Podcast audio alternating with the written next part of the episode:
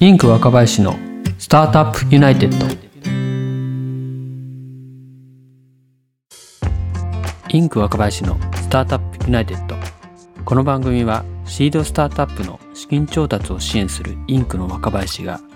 起業に関わる人と人人と情報情報と情報をつないでいくチャンネルです。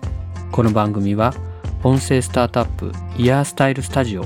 の制作でお送りします。イヤースタイルのアプリからもご視聴いただけますのでぜひ App Store からダウンロードしてみてください。さて今回は昨年末 MBO と名称変更で話題になりましたシード VC あのバカの萩谷さんへのインタビューをお送りします。あのバカはもともと KVP という名称のベンチャーキャピタルですけれども2020年12月に親会社であるクラブ株式会社とマネジメントバイアウト MBO を実施しましてこれに伴って社名も KVP からあのバカというですね最高に尖った名称に変更されました。萩谷さんとの収録は KVP 時代に行ったものなんですけれども諸事情によりまして名称変更後の配信となりましたので本編中は KVP と言っております。また萩谷さんのポジションもですねキャピタリストと言ってますけれども現在はあのバカのパートナーと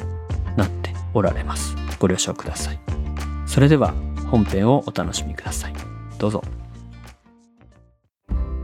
今回は前回に引き続きましてシード VC の KVP から萩谷さんにお越しいただきました。萩谷さんよろしくお願いします。よろしくお願いします。今回は KVP の投資スタンスついて伺いたいと思うんですけれども KVP はシーラーリーっていうところで投資させていただいていて、まあ、IT 領域であれば、まあ、B 向け C 向け幅広くあの全領域で投資させていただいて、えー、おりますスタンスとしてはビジョンとして起業家のビジョンミッションっていうのを次のステージに数多く導くっていうところでやっていまして、リードで投資させていただくことが多いんですけどしっかり投資させていただいて、まあ、各担当のキャピタリストっていうのがあの投資者意識持ってシリーズ A、B のステージに持っていくっていうところをやっております。シード VC ということで、はい、結構シードですと、プロダクトがない、うんうん、今スタートアップというか、段階も多いのかなと思うんですけど、はい、プロダクトがないっていう投資相談結構多いですか？多いです。はい、一応投資先だと今5割ぐらいは、プロダクトがない段階で投資させていただいていて、はい、プロットの状態だったりとか、なんとなくイメージ自体はあるんですけど、リリース自体はまだっていうところ、ユーザー全然ついてないっていうタイミングで、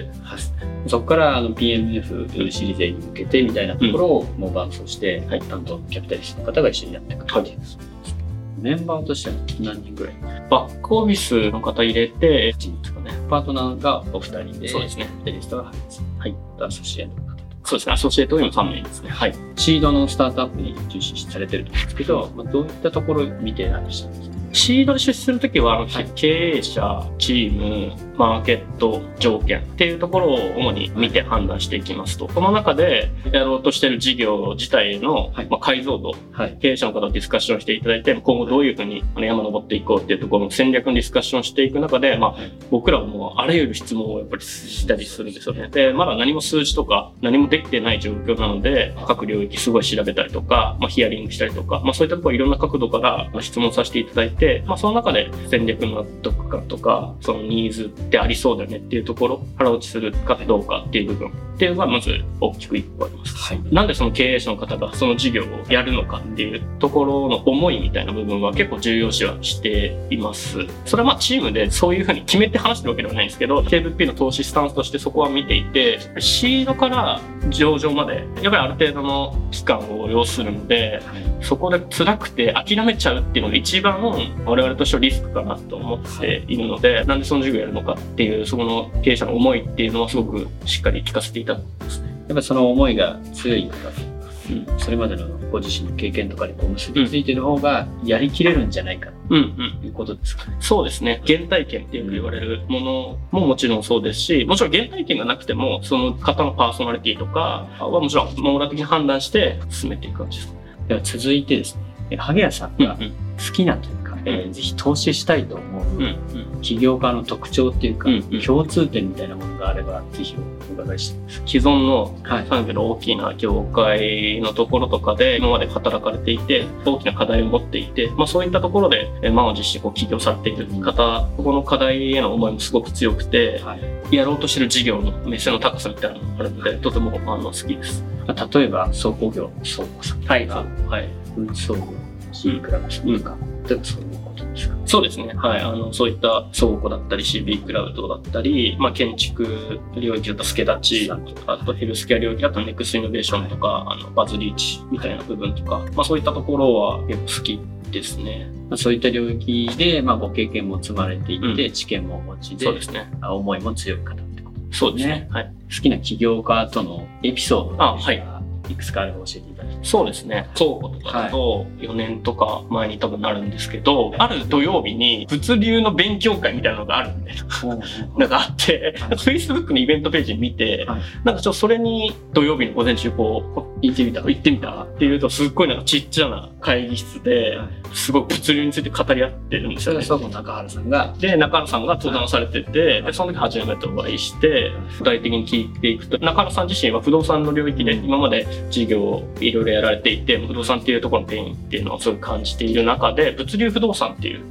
えーところっていうのはすごくニッチだけど巨大だけど、えー、と物流っていうのはすごく時期によって波があったりとか空いてるスペースがあったり稼働率が高くなかったりするスペースもあったりっていうところを Airbnb みたいな形で効率よくマッチングしていくっていう事業をやっていきたいというところであすごい面白いなっていうふうに思った。っていうのはですね。最初まあその場ですぐあの年とかって感じはなかったんですけど少しずつコミュニケーションさせていただきながらまだまだプロダクトっても全然これからなタイミングなのに大手の物流倉庫にしたりプロロジスさんとかそういったところをこう巻き込んでですね倉庫自体を獲得してきていて具体的なニーズみたいなところもいろいろヒアリングさせていただいてこれあるなっていうところで。で、まあ、そこらまでのやり取りで中原さんへの信頼もすごくあったので、まあ、ぜひ投資させてくださいという形で、はい。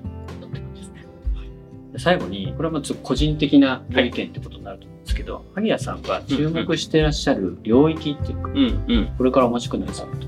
教えていただけますか、全体としては各産業の DX の部分だったりとか、もちろんコマース、動画メディアみたいな部分とか幅広くもちろん見てはいるんですけど、これからやっぱりクラウド化、この10年さらに加速するとやっぱ思っていて、で、特にで SARS っていうところもすごく伸びてくる。その中でやっぱりちょっと重要になってくるのはサイバーセキュリティの領域っていうのがポイントになってくるかなと思っていて、まあ海外、もちろんアメリカが先陣切ってサイバーセキュリティの領域とかすごく進んではいるんですけども、日本もそこは重要になってくるかなと思って見てますと。特に大手企業とかだとある程度管理をされてるんですけれども、中小企業の方とかも SARS、クラウド化っていうのどんどん進んでいくっていうところで、まだまだそこの認識だったり危機感っていうのは弱いのかな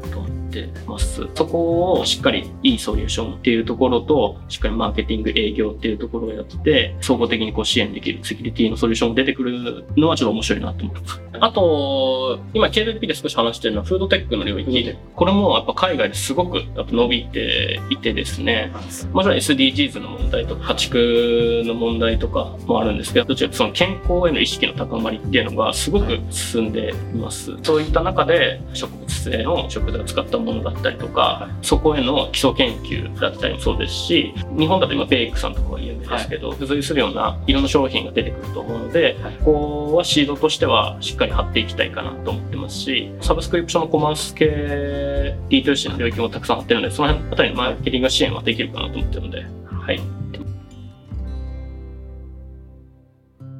いかがだったでしょうか？